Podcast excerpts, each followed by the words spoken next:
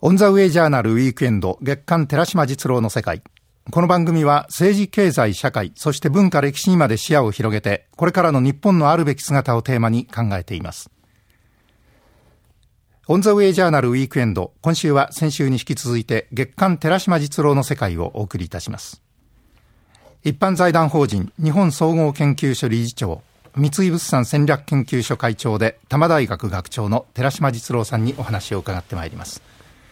寺島さんおはようございます。どうもおはようございます。今朝もどうぞよろしくお願いいたします。はい、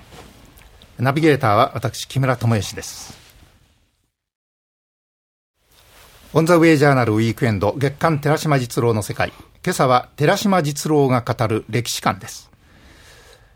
3ヶ月ぶりになりますけれども、この歴史観。今回のテーマは17世紀オランダからの司会、江戸期の日中関係です。寺島さん、この日中関係、まあ、大変ですね、今、厳しい状況にあって、うん、しかし考えてみると、中国という問題はですね、うん、日本に住む私たちにとっては、もう過去から将来までですね、永遠の課題というそうですね、そういう問題ですよね。これ、まあ、2000年にわたるね、ええ、日本と中国との関係をね、しっかり腹に据えながらですね、え、これから先のね、要するに宿命ともいえる、隣に中国があるっていうことがですね、やっぱり日本の歴史の根底に横たわってるわけで、はい、日本という国の号自体がね、はい、その網野義彦っていう有名な研究者いますけども、歴史学者。えー、彼がその日本論の視座っていうね、有名な本の中で、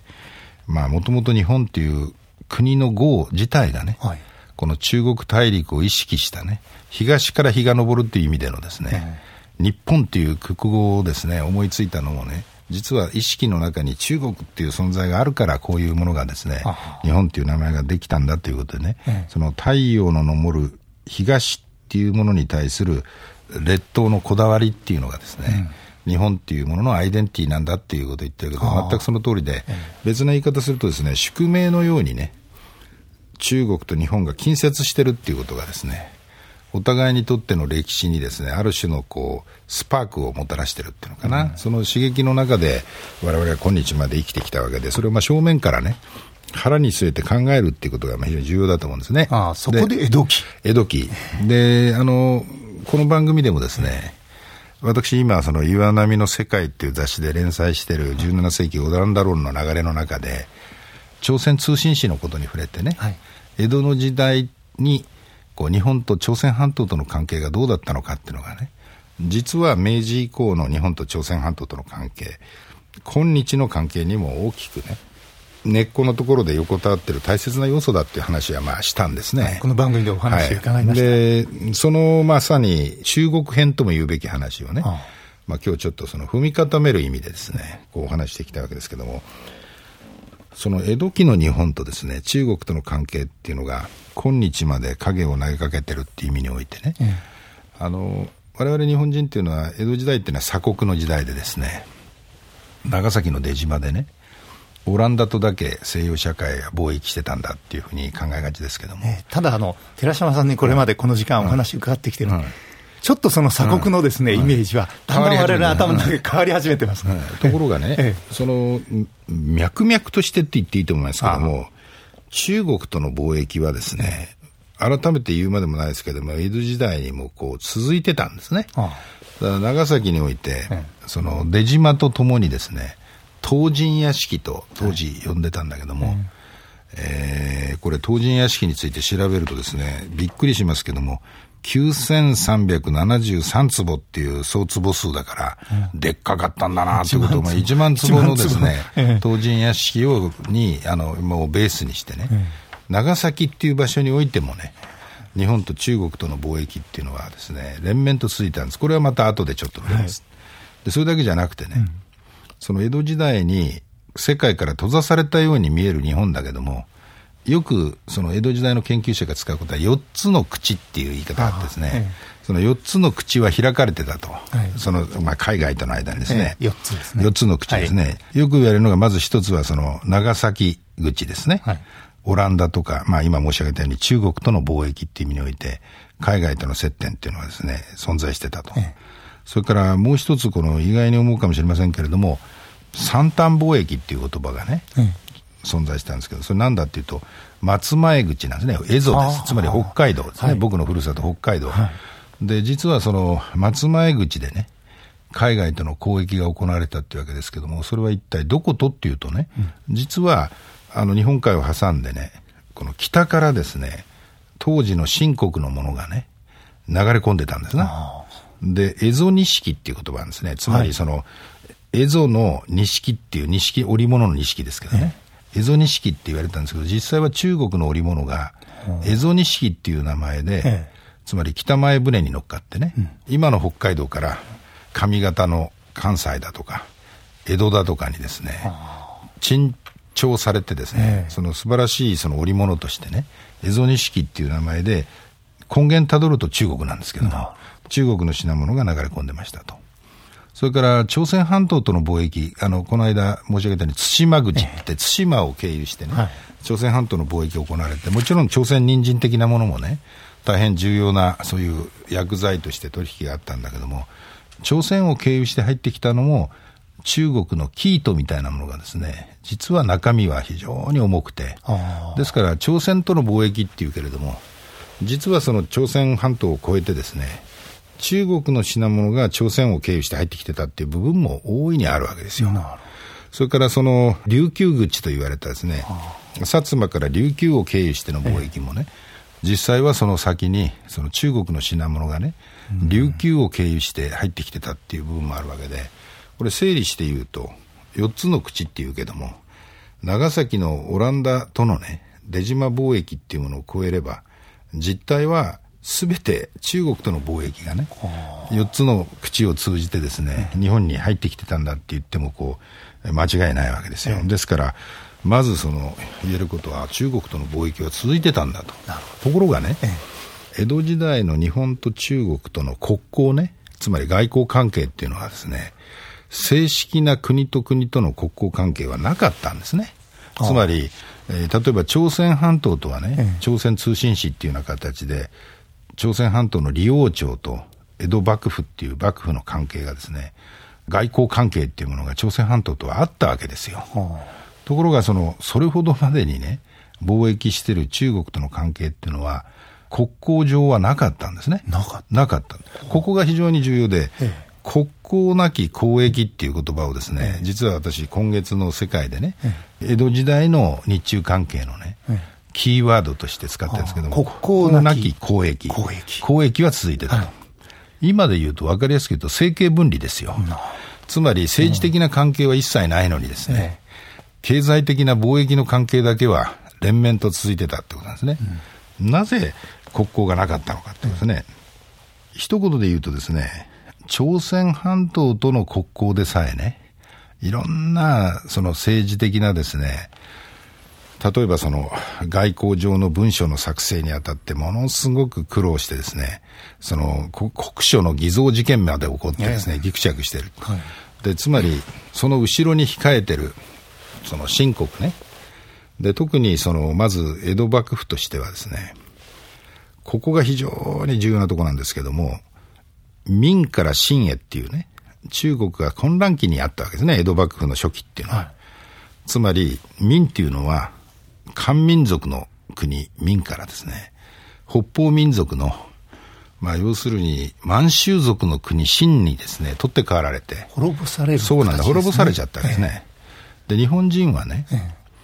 中国っていうのは漢民族が中心になってる国だっていうですね、概念が、2000年にわたる歴史の中で深く深く埋め込まれちゃってるわけですよ。うん、例えば、遣隋使、遣唐使の時代からね、漢民族の文化と文明にですね、大きな影響を受けてきて、ですから、明が滅ぼされて、満州族の秦にしてやられた時にね、明の復興を掲げてですね、あの例の台湾にこもって、帝政公がね、つまり本土の民国に立てついて、最後まで民の復興をあの秦に対して試みるっていう時代がですね、あの続いたわけですね。国戦やんか国戦でも物語になってるぐらいの、ですから、それに引っ張られて、しかもその帝政公はですね、江戸幕府に対して、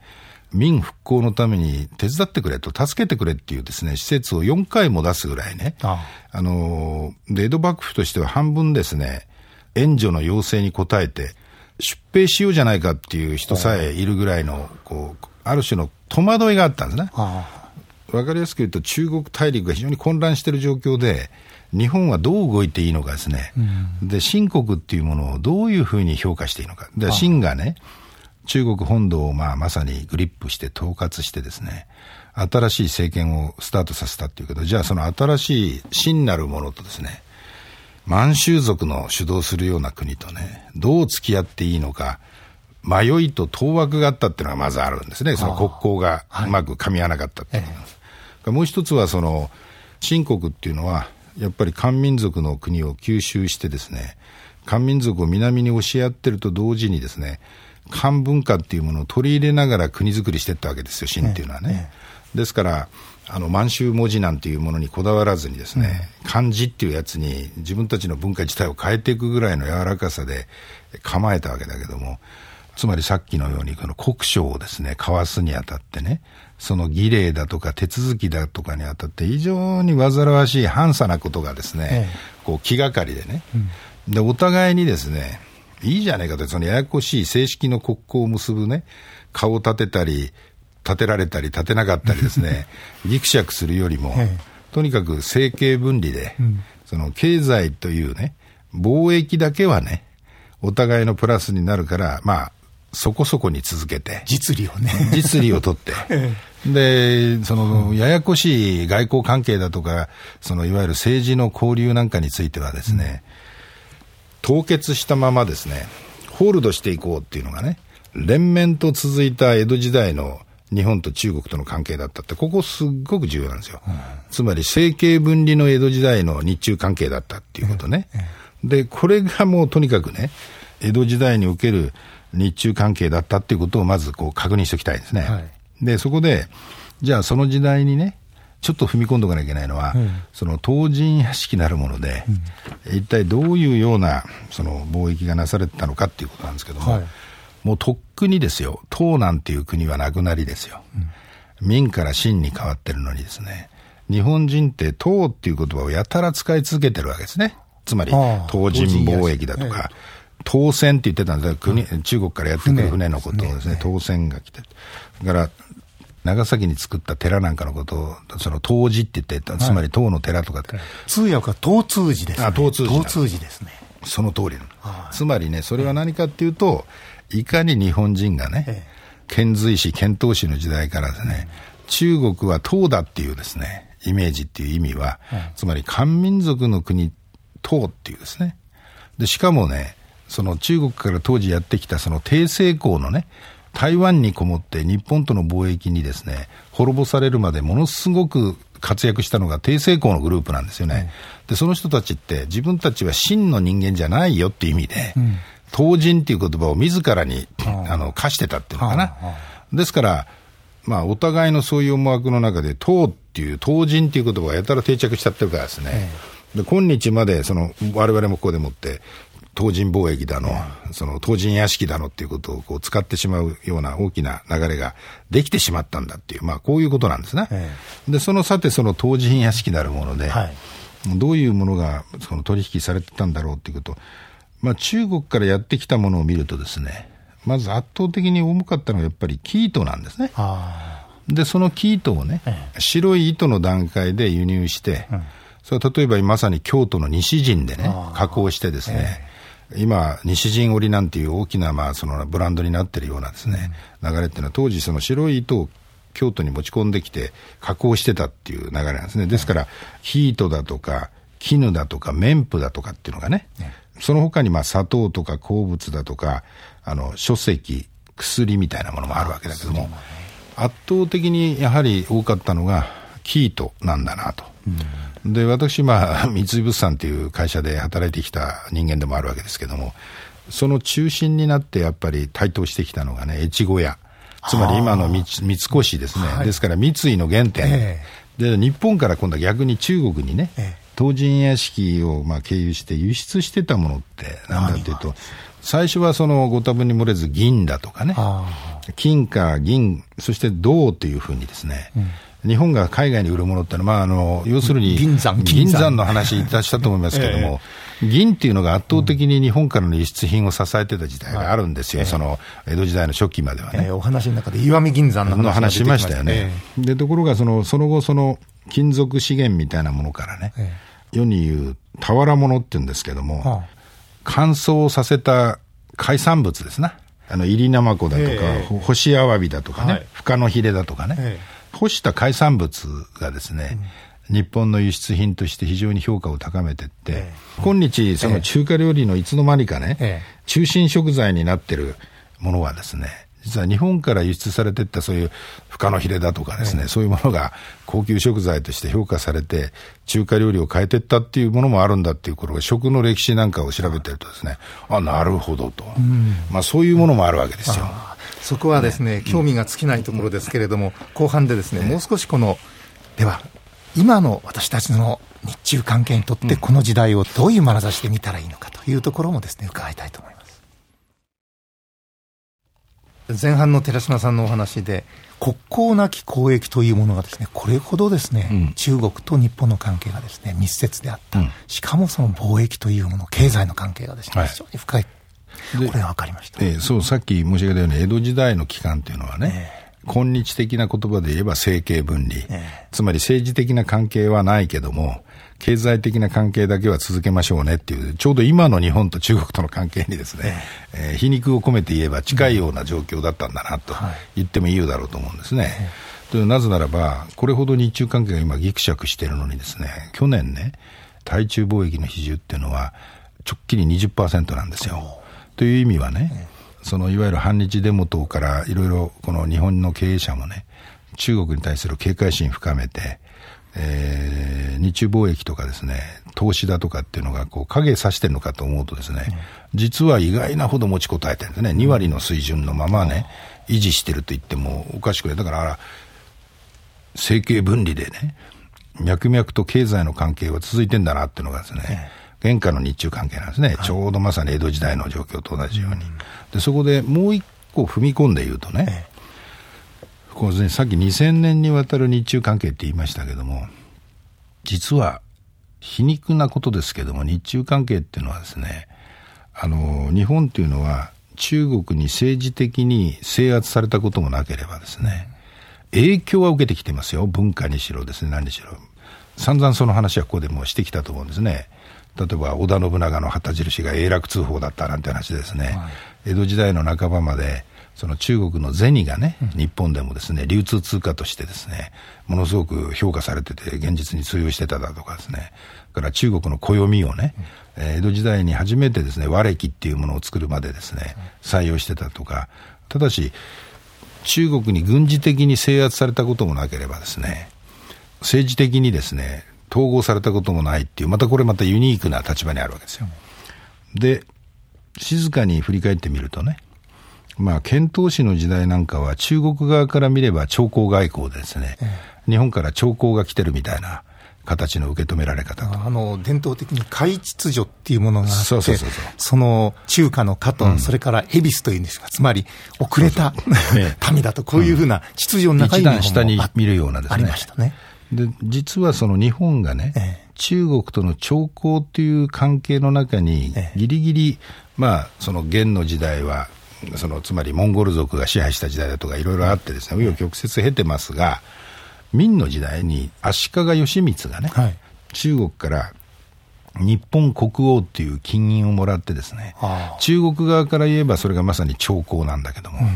つまり中国のあの王にですね、認知してもらうっていうのかな、つまり日本国王としてですね、そういう位置関係にあった最後っていうのが、実は足利義満の時でですね、以降ね、室町の後半から江戸時代という時代を通じてですね、まあ、ざっくり言って400年以上もの間ね、日本と中国との関係の状態、ごく普通の状態がですね、実は政経分離だったんですねな。で、そのプロセスの中でね、ええ。特に江戸時代に入って、中国が混乱していると、貿易は脈々と続けながらですね、その中国の影響から脱していくプロセスっていうのかな、それが例えば暦を割木に変えるだとかっていうですね、うん、あるいはその官営通報を出して、その中国の銭はもう日本では使っちゃいかんっていう形に江戸幕府がしてですね、ね銭の独立、それから国学なんていうものがですね、日本のですね、ものの考え方の中に強く存在してきて、で、江戸時代っていうのはね、翻って言うと、その経済の関係高を続けながらですね、長いこと文化的にも文明的にも影響され続けた日本がね、中国っていうものから自立していくプロセスだったとも言えるんですね、江戸時代ってのは。はい、ですからそういう中でね、うん、まあ、明治を迎えてですね、こう中国に対する文化的なコンプレックスみたいなものがね、日清戦争あたりから反転してですね、今度は優越感に反転して、日本が迷走し始めるわけですけども、うん、で、我々はこの段階で確認しておきたいことはね、長い中国との歴史的な関係の中で、どういう位置関係においてね、今日の我々っていうものが作られてるのかね。で、そういう中で、劣等感も優越感もなくね、フラットな関係としてですね、中国っていうものに今後どう向き合っていくのかね、考える基盤としてもね、今日僕が話しているような視点っていうのかな、歴史の中で、長い長い歴史の中で、中国と日本っていうのがどういう位置関係の中でね、今日に至ってるのか、